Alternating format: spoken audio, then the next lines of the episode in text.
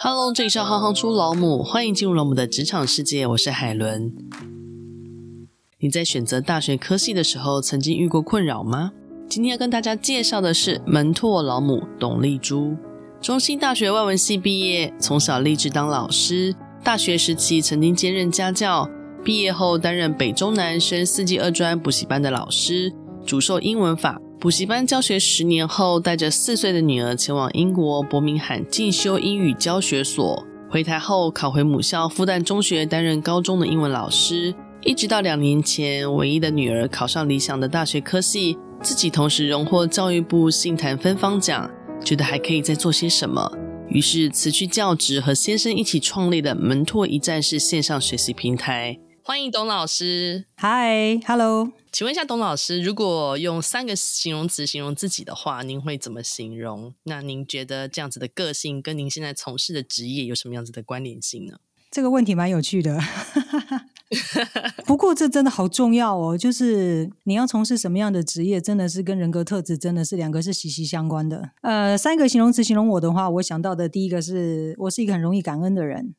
然后第二个是我是一个很容易满足的人，然后第三个是我是一个很容易遗忘的人。其实，在我身边周遭也会很容易感受到我的这三个特质，就是包括我同事，包括我的学生，他们都会很容易感受到。那这三个特质跟我从事教职的关联，第一个就是呃，很容易感谢的这个特质呢，可以让我就是面临困难的时候，我还是会容易去找到这个困难当中我自己的一些帮助，或者是优势，或者是可以着力的点。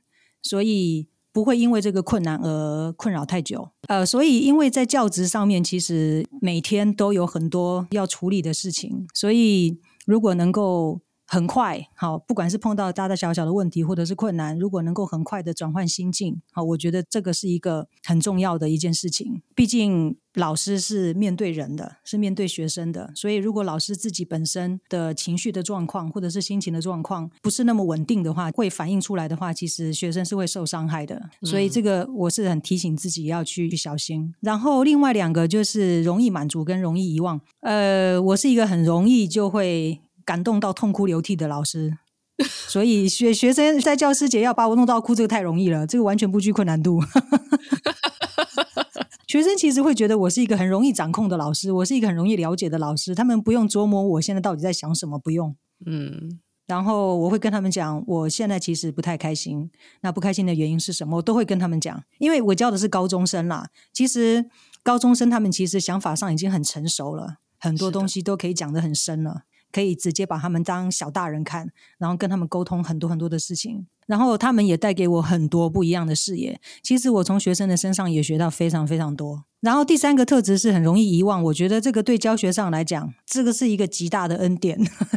我容易遗忘，就是今天如果学生他做了什么违反校规的事啊，或者是做了什么坏事啊，然后被我抓到啦，或者是怎么样，那我就会去处理。然后处理了之后，这件事情我就会忘记了。嗯，所以学生时刻他都会觉得他可以，哎，好，这件事情我已经受到我该受的处分了，然后老师好像也原谅我了，耶，我的生命可以重新开始。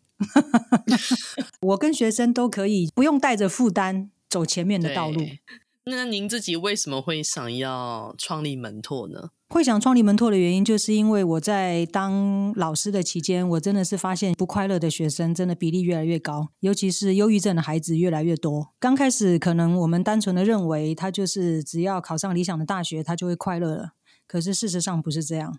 那我们也看到很多就是大学端，尤其是很多顶尖的大学的孩子，他们忧郁的指数其实也是很高。所以当我看到他们。这么不快乐的时候，而且再加上我自己女儿啦，高三毕业那一年，然后我看到了我女儿，她经过探索，然后考到了她第一志愿的校系，然后她在大学的种种的表现，我就觉得我突然恍然大悟，原来孩子到大学是一个很精彩的生活的开始，然后我也就回推过去，所以是不是其实在高中的时候他们会这么不快乐，会这么忧郁，是不是他们其实也不知道他们这么努力是在为了什么？因为我很清楚的知道，如果我不离开学校的话，我做的真的是有限，所以我就辞去了我的教职，然后就看看我能够做些什么。那刚好那一年是一零八年，哦，刚好那一年是一零八年，那刚好一零八年就是教育部推了英英利班课纲，然后我正在找方向的同时，一零八课纲的精神就是我要找的。一零八课纲的精神就是多元探索、适性扬才，所以我就想说，那一零八课纲的当下，其实对学生、对家长、对老师。都有很多很多很多需要协助的地方。想说，因为我自己我也只会教书而已，那线上课程好像是一个我好像只会做的事情。其实刚开始只是想要有一个线上课程，因为我先生也是老师，就可以分享我们的教学。可是后来碰到一零八课纲，它的多元探索、适性扬才。哦，它完全就点亮了我们平台的另外一个主要的功能。因为当我开始去认识平台了之后，我发现其实平台可以做的事情好多，它不是只有可以提供线上课程。所以我们两个就开始往协助学生探索这个部分去去架构平台，然后就走到现在了。创立门拓，然后在推广刚刚这样子的理念的时候，有没有遇过什么样子的挫折或是困难？嗯、那您自己又是如何克服的呢？呃，这一路上我觉得其实也不能算是困难了。因为其实就是我当初所看到的点，明明一零八课纲就是要呃，他有很好的一些呃想法要去推动。当然，他这一零八课纲有很多不同的面向，就是有有正面的，有反面的，有很多声音出来啦。对，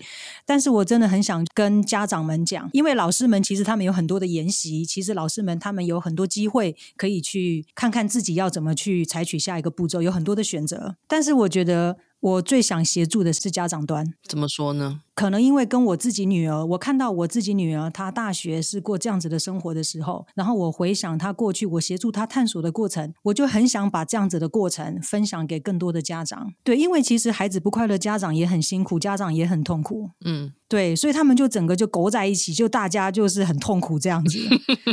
真的，对，像我之前做导师的时候，也是经常会跟父母亲聊，父母亲其实也很痛苦。所以，其实我们看到一零八课刚这样子精神的时候，我就好想赶快大力的去跟家长们讲，因为其实现在高中的家长，家长的年纪大概是四十岁左右，那四十岁左右的话，大概比我小十岁左右吧。嗯，所以其实跟孩子还是有一点点的 gap。嗯，现在的高中生他们是 Z 世代，那个 gap 是很大的，非常非常大的。所以如果您说我碰到什么样子的困难，我觉得我碰到很大的困难就是我很想做的这件事情，现在还没有机会去做。就是跟家长们讲，我们必须要改变，对，我们不能够再用我们过去的想法思维模式，然后去告诉孩子他未来的路可以怎么走，真的完全不一样。纵使纵使你现在有了门拓这个平台，你觉得这件事情还是很难沟通的吗？可能门拓走到目前这个阶段，门拓是去年一月份开始，然后去年一月到去年十二月，我们过去一整年的时间都在架构我们的探索的 data。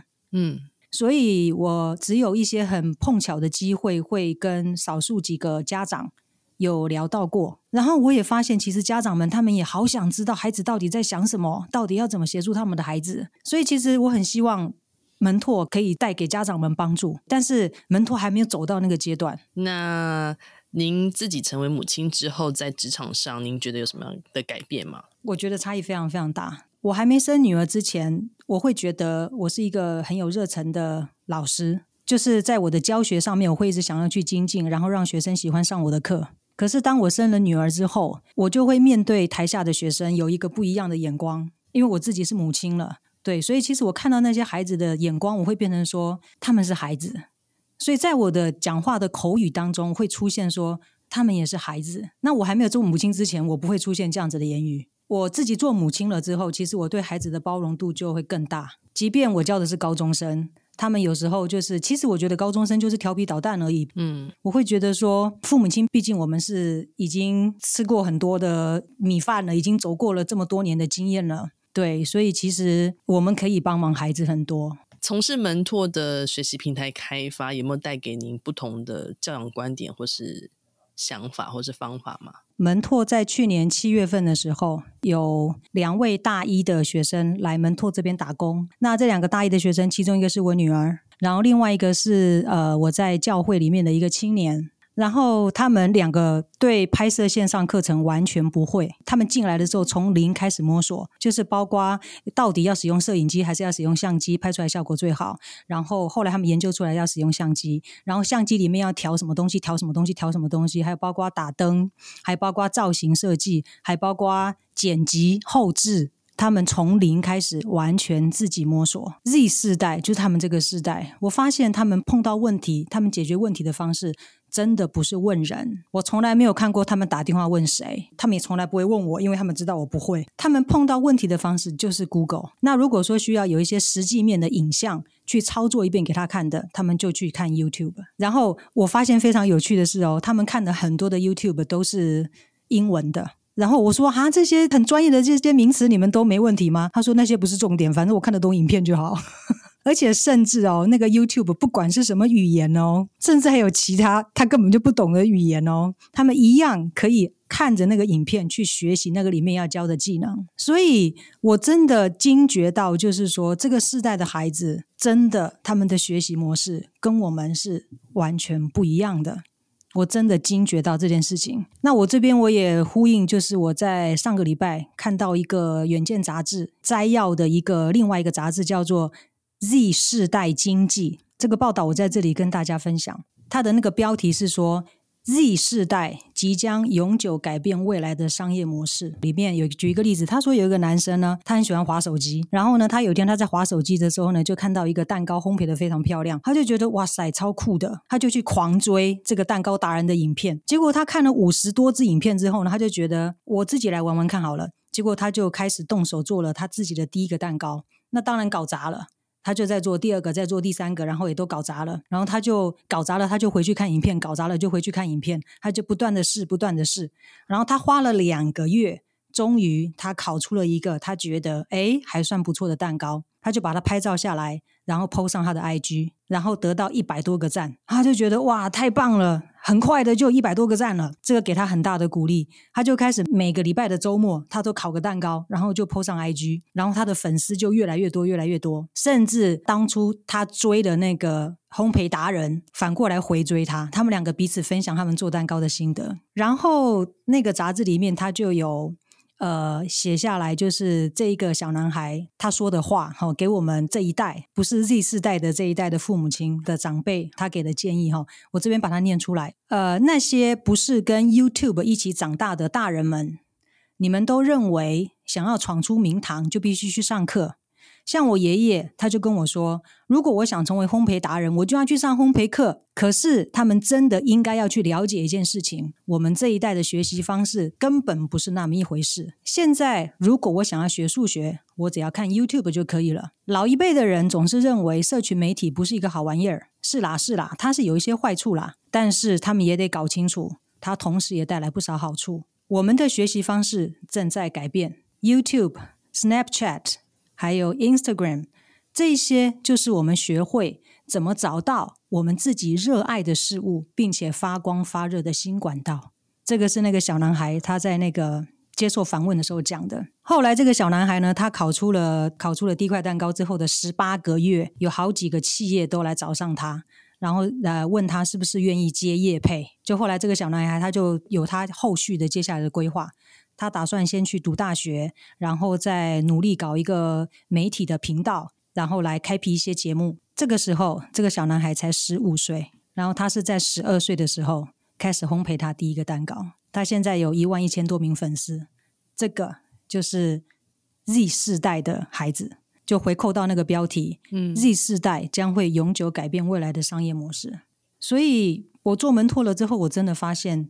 Z 世代真的是这么一回事，呃，所以我觉得一零八课纲，我觉得它很棒的地方就是，而且再加上这阵子因为疫情的关系，所以大家停课不停学的关关系，所以大家在资讯上面应用能力马上倍数成长，我觉得这个是一个很棒的事情。虽然大家都很辛苦，我觉得也让我们这些长辈们能够放下我们手边的很多既有的一些想法跟观念。来去好好的看看我们身边的 Z 世代的孩子们，所有的家长听到这一段应该都会很感动，真的哈、哦，真的不要再用自己既有的认知去思考他们的学习历程，真的，真的，真的，真的，在我目前就是教育现场，我所教的高中生其实真的有明显的差异，老师其实真的不再是知识上的权威。真的不再是。如果今天老师还用一种很权威的方式站在那个讲台上，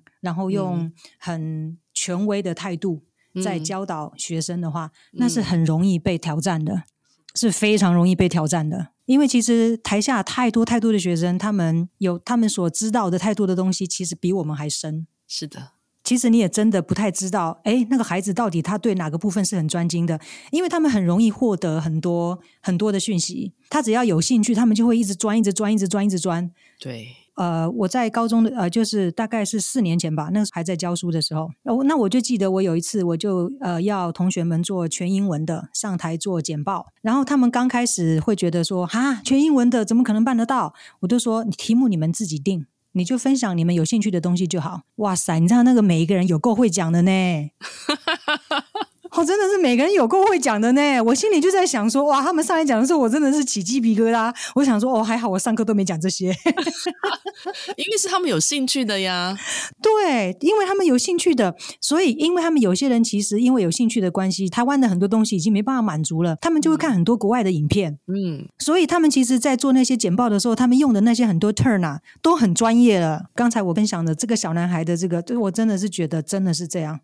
教育现场其实也是这样，所以我是觉得，如果说孩子他的兴趣、他有热忱、他有热情的地方，如果没有被点亮，我是觉得说，就难怪我们的孩子不快乐。而且也会是很可惜的一件事。那如果有机会跟刚出社会的自己说一句话的话，嗯、或说一段话，您会说什么？第一个就是我会很庆幸我在读大学的时候，我有去打工啊。我很庆幸我去打工的时候，我有去尝试做贸易公司的秘书。我很高兴我有做这个尝试，因为我觉得如果我想去尝试，可是却没去尝试，然后也没去试，也不知道结果会怎样。我觉得有一天我会后悔。我是这样子的人。嗯。嗯因为其实太多太多人跟我讲说，读外文系的其实去做贸易公司的秘书是一个不错的机会。嗯，对，那其实也是很有发展性的一个职业。但是我做过了，我尝试过了，我可以非常斩钉截铁的告诉自己，那条路不适合我。嗯，我的个性非常非常非常不适合。所以其实我很鼓励大家，就是多去尝试。另外，跟我感谢我自己的，就是大学的时候很认真、很努力，不管是在求学上，或者是在探索自己的工作生涯上，在各方面，我觉得我很谢谢自己当初是这么努力的过来。因为这样子，所以你在之后的不管是人生道路上，或是呃职业道路上，都因此而得到了很丰硕的成果，对吧？因为其实我有一个，我有一个座右铭，不要让未来的自己后悔。嗯，那如果我们聊到刚刚的那个话题，就是我们希望透过门拓如何带给孩子不同的探索方式，就是用比较呃实际面向的来介绍门拓的话，老师您会怎么介绍呢？我给门拓的愿景是希望门拓能够给学生还有给老师带来帮助，这是我的愿景。那对。老师来讲，因为其实我自己是一线老师，所以我知道老师的工作量是多么的沉重。所以其实，呃，我也可以理解，就是当老师看到眼前的孩子是这么需要帮助，可是手上的事物又这么的多的时候的那种为难。所以我们平台上面有提供自主学习规划表给孩子参考。那我们每一个自主学习课程最后都会有成果产出。那这个成果产出来我们这边开课的业师会。协助看你的成果，然后给你一些 feedback，然后让孩子在检视自己的成果过程当中，再检视你所学习的过程，再重新再探索。很想问问看，就是你母亲有没有对您有什么特别的影响？嗯、哦，影响非常非常非常大，我简直就是我母亲的翻版。怎么说呢？很有趣的是，呃，我母亲过世了之后，我才意识到，我我是原住民。我妈妈是台湾族，然后我爸爸是河南，嗯，所以其实我一直以为我像我爸爸，因为别人都说我们的长相，我长得像爸爸，嗯，对，然后别人看到我都说我长得不像原住民。嗯，然后妈妈一直是被我忽视的，对，妈妈一直都是在家里面扮演的角色，都是默默的去做，默默的去做，默默的去做，嗯、然后都没有什么声音这样子。是，呃，我爸爸先过世，我为了要就是心里面去准备好我爸爸过世的这一刻，我从国中就开始去学习面对这一刻，因为我爸爸年纪很大，嗯，我从国中开始我就很担心我有一天爸爸会过世，嗯，所以其实当我爸爸过世的时候，其实我心里面是很平安的。嗯反而是两年后，我母亲过世，我整个悲伤到不行。然后我爸爸跟妈妈过世的时候，我都有做那个告别影片，嗯，主要就是描述他们的一生。所以我们的那个告别礼拜上面就会有这样子的一个影片，来让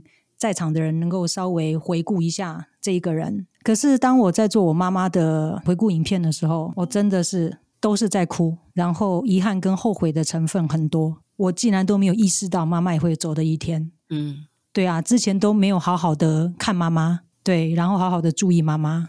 嗯，然后就是在写那个做那个告别影片的过程当中，我也才发现我这么的不了解我妈妈。我要很多的元素我都生不出来。然后我为了要认识我的母亲，我回去呃我妈妈的故乡哦，就是屏东屏东春日乡，我就在屏东春日乡那个地方待了三天，住在那边，然后就去做呃实地的访查，去问了我妈妈的邻居。就是她过去生活过的地方，我都去走了一遍。当我这一个礼拜追思影片做完了之后，我突然发现，我妈妈的里面的很多的性格，好，就是街坊邻居，还有我的，还有我妈妈的好朋友们、好同学们所描述的我的妈妈，是很多人描述我的性格。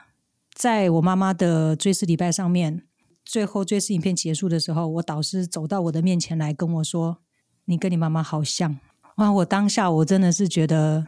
很感谢我的母亲啦，给了我这么多的我自己都没有察觉到的的祝福。比如说，我的个性很坚毅，嗯，不容易放弃，然后很有爱，这其实都是源自于我的母亲。我们啊，很多时候真的就是你失去了之后，你才会知道，嗯，你没有思考过你会失去，嗯嗯。您刚刚讲那一段也是会有点触到我自己，因为我母亲也是离开大概十六年、十七年，在我二十几岁的时候，非常年轻的时候。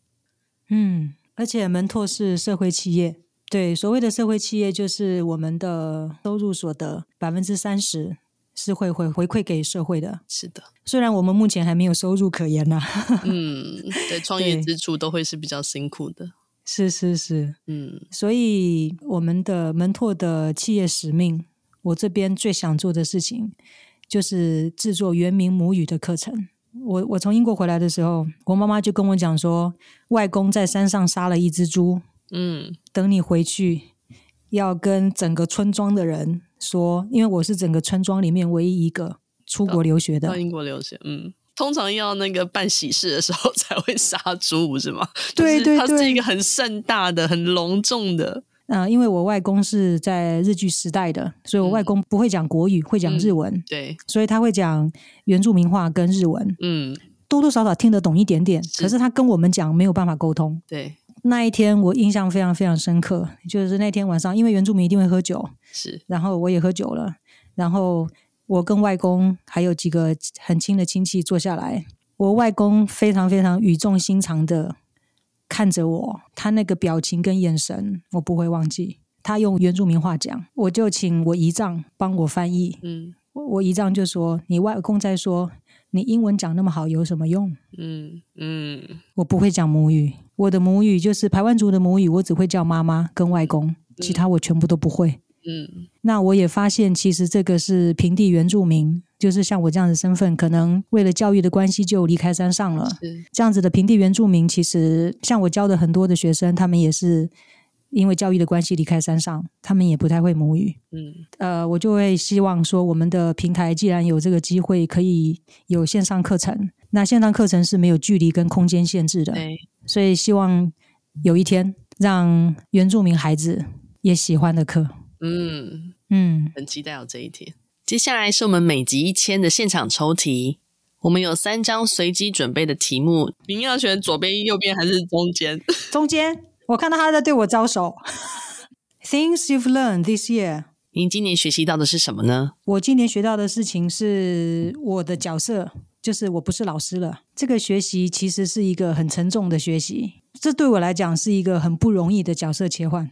呃，因为我之前没有意识到的时候，当我还是老师的时候，我会很鼓励，不管你是大学生还是高中生，只要你有想要来，不管是来探索或者是来认识，或者我都非常非常非常欢迎。之前我的心态会可以说是没有任何的限制，然后很开放，嗯，然后也不会有任何保护自己的想法跟作为。哦，对，可是呃，有一些经历了一些事情之后。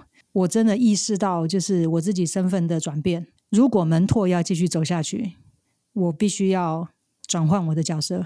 嗯，所以这个是我觉得这是我今年所学习到最珍贵的一个课程。谢谢老师，不会不会，感谢董老师今天的分享。听完这集，我们不只了解了门拓的创办初心，更看到了教学现场孩子们的需求，在期望孩子创造未来的同时，我们又协助了孩子做了哪些准备呢？学习未来，甚至摸索未来，本来就不是一件容易的事。希望透过门拓，能为孩子指引出不同的人生方向。如果你喜欢行行出老母，欢迎以行动力赞助老母，让我们有更多的能量，直播更多更好的节目，访问更多有趣的职业。如果有任何的建议，也欢迎到脸书留言给我们。谢谢你们的支持与分享，我是海伦，我们下次见。